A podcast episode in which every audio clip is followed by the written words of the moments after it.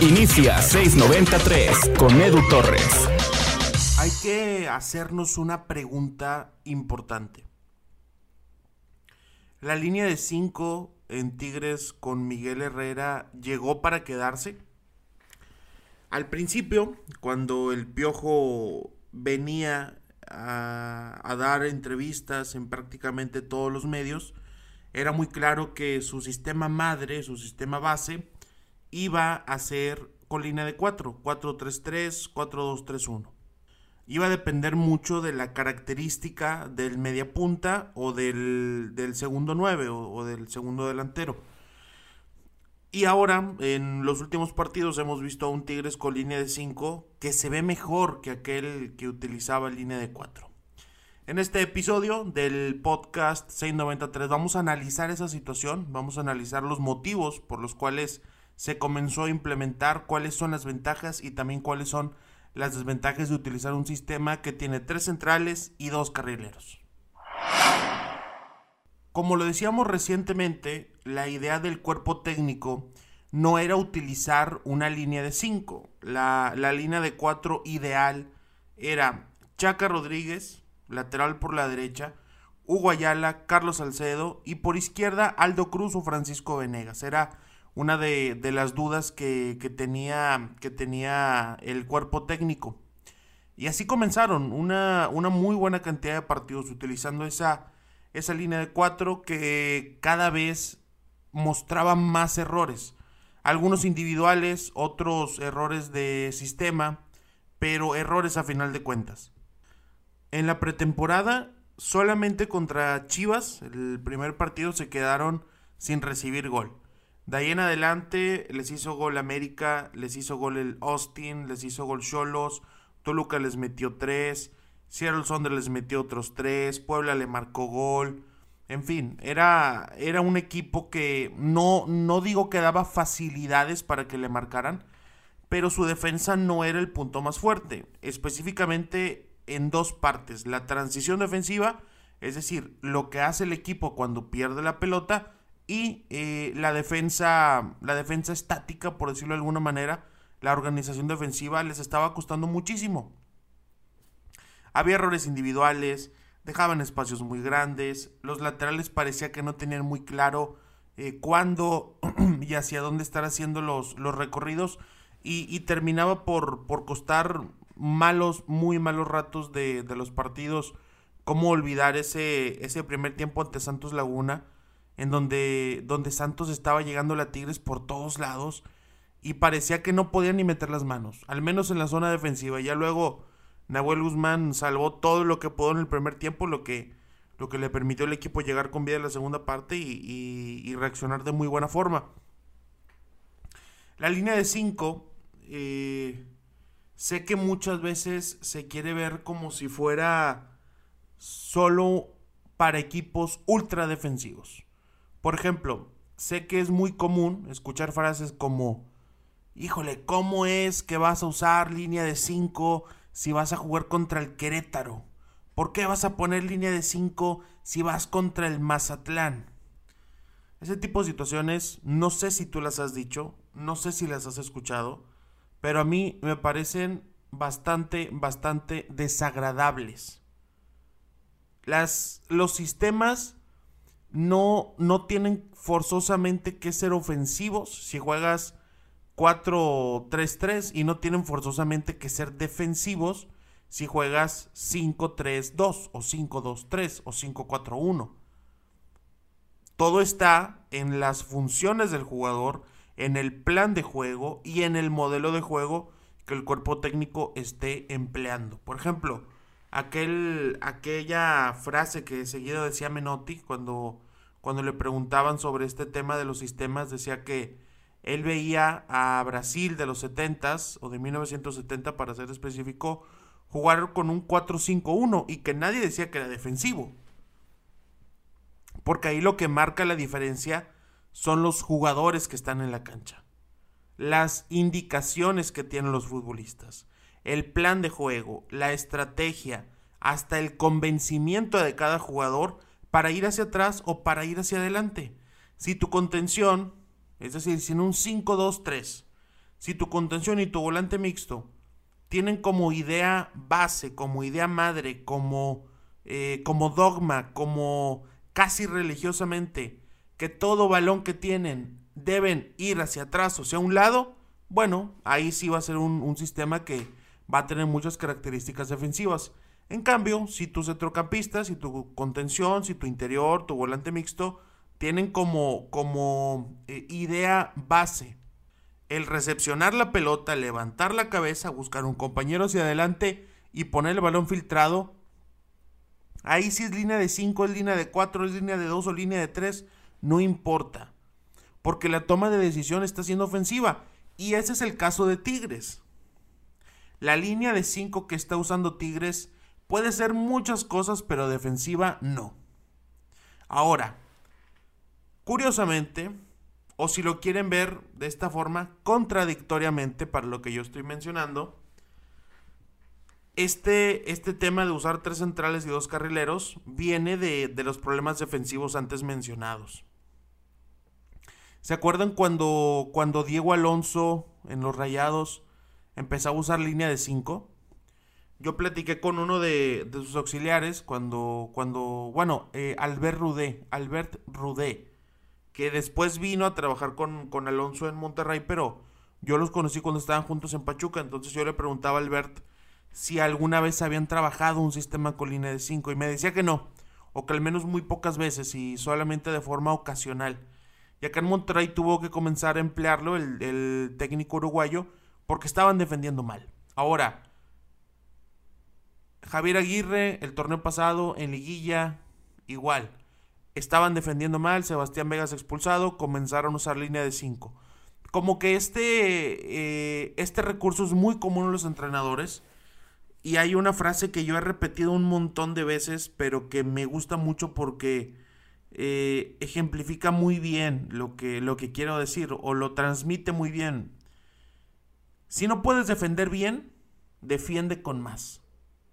Si Tigres estaba buscando entre Salcedo y Reyes, entre Ayala y Reyes, entre Ayala y Salcedo, y de plano no daban con ni una.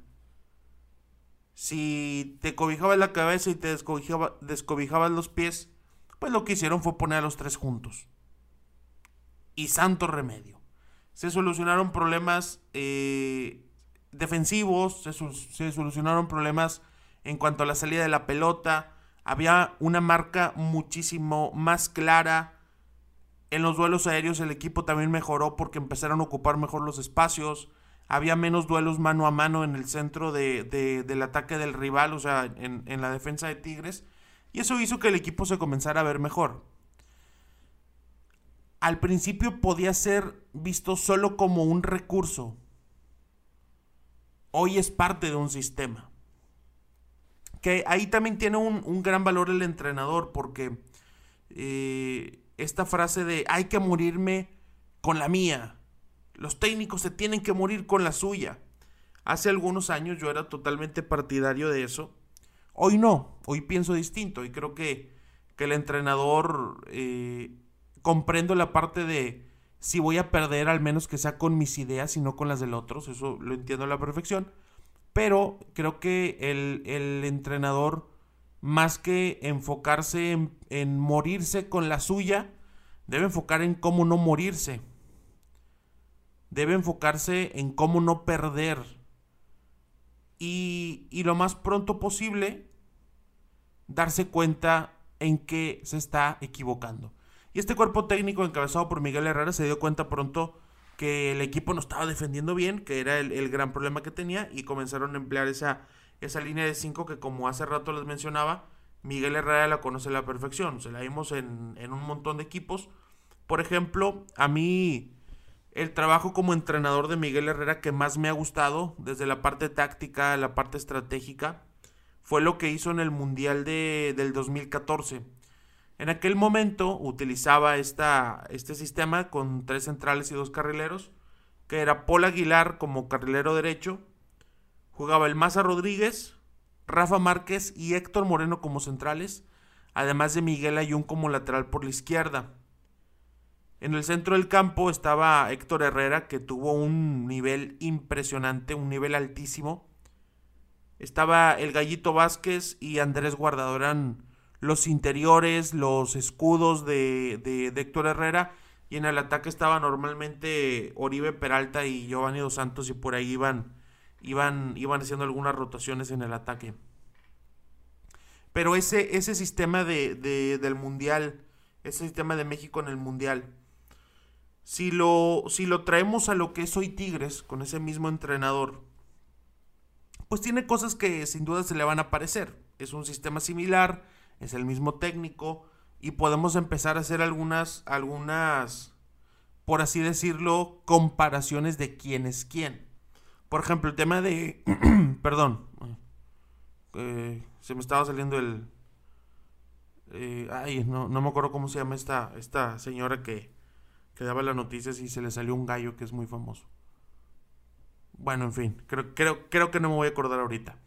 Les comentaba, el tema de Rafa Márquez, que funcionaba como líbero en aquel equipo, pues hoy lo podemos poner el nombre de, de, de Hugo Ayala. El tema de Miguel Ayun, que se interiorizaba, que intentaba llegar no solo hasta línea de fondo, sino que había momentos en donde iba hasta tres cuartos y a partir de ahí comenzaba a tomar algunas decisiones para, para ubicar la pelota cerca del área rival. Es similar a lo que está haciendo Javier Aquino el día de hoy cuando le toca jugar por ese sector. Lo de Héctor Herrera como un, como un centrocampista, un contención de mucha intensidad, de mucho ida y vuelta, de buen posicionamiento, es lo que hemos estado viendo en David Ayala. Obviamente con toda la proporción de calidad guardada, entendiendo que esto es nada más una, una comparación. Lo de Andrés Guardado, similar a lo que está intentando Vigón con ese ida y vuelta, con apoyar al contención y también llegar al área. Lo de Giovanni Dos Santos siendo ese segundo punta o media punta que siempre intenta llegar al área, pues está muy bien representado por lo que es Nico López. A mí me da la impresión de que Miguel Herrera está tratando de traer a Tigres la mejor versión de él como entrenador. Que fue hace hace seis años, hace siete años en Brasil 2014. Ahí fue donde, donde yo creo que, que, el Piojo, con todo y que ya había sido campeón de, de, la primera división del fútbol mexicano con el América, ante Cruz Azul un, año y medio antes, creo que ahí en ese mundial es donde se gradúa como técnico. Que obviamente hubo momentos en donde Brasil le pasó por encima, hubo momentos en donde eh, obviamente Holanda todo el segundo tiempo de aquel partido fue mejor que la selección mexicana aunque todos nos nublamos la idea o, o la mente con eso él no fue penal. Pero también hubo, muy, buenos partidos como, como el primero ante, ante Camerún, como el partido contra Croacia, muchos minutos también del juego ante Brasil. Y, lo que ahorita decía de, del dominio brasileño fue sobre todo por el tema de, de, la diferencia de individualidades. Pero ese Miguel Herrera a mí me agradaba y me está agradando lo que vemos hoy en Tigres, lo que vemos con esa, con esa línea de 5 que creo que cada vez va tomando una mejor forma. Ahora, es cierto que, que, que a veces discutimos, ¿es línea de 5 o es línea de 3? Bueno, la diferencia realmente la marcan los, los carrileros, la altura que toman los carrileros. En ataque, casi siempre, si no es que siempre, se va a estar convirtiendo en una línea de 3, en un 3-4-3, en un 3-4-2-1, 3-4-1-2 va, va, a estar pasando constantemente a esa, a esa, a esa otra estructura. En defensa, pues sí, siempre termina siendo, termina siendo la línea de 5. Hablando de los carrileros, hemos visto a Aldo Cruz, hemos visto a Francisco Venegas, a Javier Aquino, Chaca Rodríguez, Jesús Garza.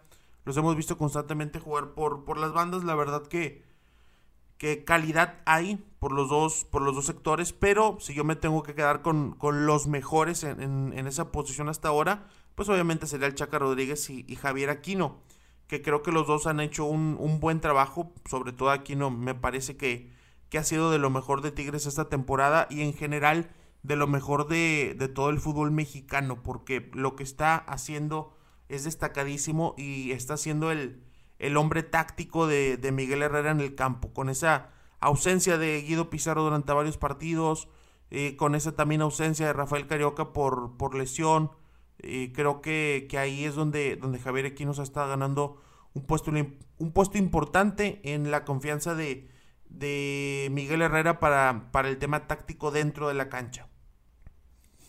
Y, también, también quería mencionar otro punto, que es el, de, el del contención en este sistema, porque siempre, siempre se ha hablado mucho de que el contención se mete entre centrales. Y lo vimos muchísimas veces durante varios años con el Tuca Ferretti en Tigres, en donde Guido Pizarro se metía entre centrales para sacar la pelota controlada, o bien para, para, para defender. En este caso es al revés a ti que vas al estadio o que lo ves en televisión y que le prestas mucha atención a los detalles estratégicos del juego, trata de pensar cuántas veces has visto que Carioca o Pizarro o David Ayala se metan entre centrales. Y me refiero a que sea de forma constante, no, no en, en un balón, en un contragolpe o en algo donde todos estaban tratando de tirar un pelotazo para, para sacar la pelota del área, sino como sistema, un movimiento mecanizado. Lo han hecho muy pocas veces o probablemente ninguna.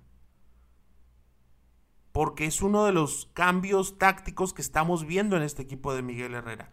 Antes el contención se metía entre centrales, pero hoy el central se sale a zona de contención, sobre todo Carlos Salcedo, que sale mucho a, tratar de presionar en esa zona para recuperar la pelota sale a intentar estorbar al receptor, sobre todo cuando el rival ya se da cuenta que, Tigres tiene un contención y un volante mixto, que es David Ayala y Jesús Dueñas, por decir el, ejemplo del partido con Atlas, o que es Carioca y Vigón, por decir un ejemplo de algún otro partido, y comienzan a poblar esa zona.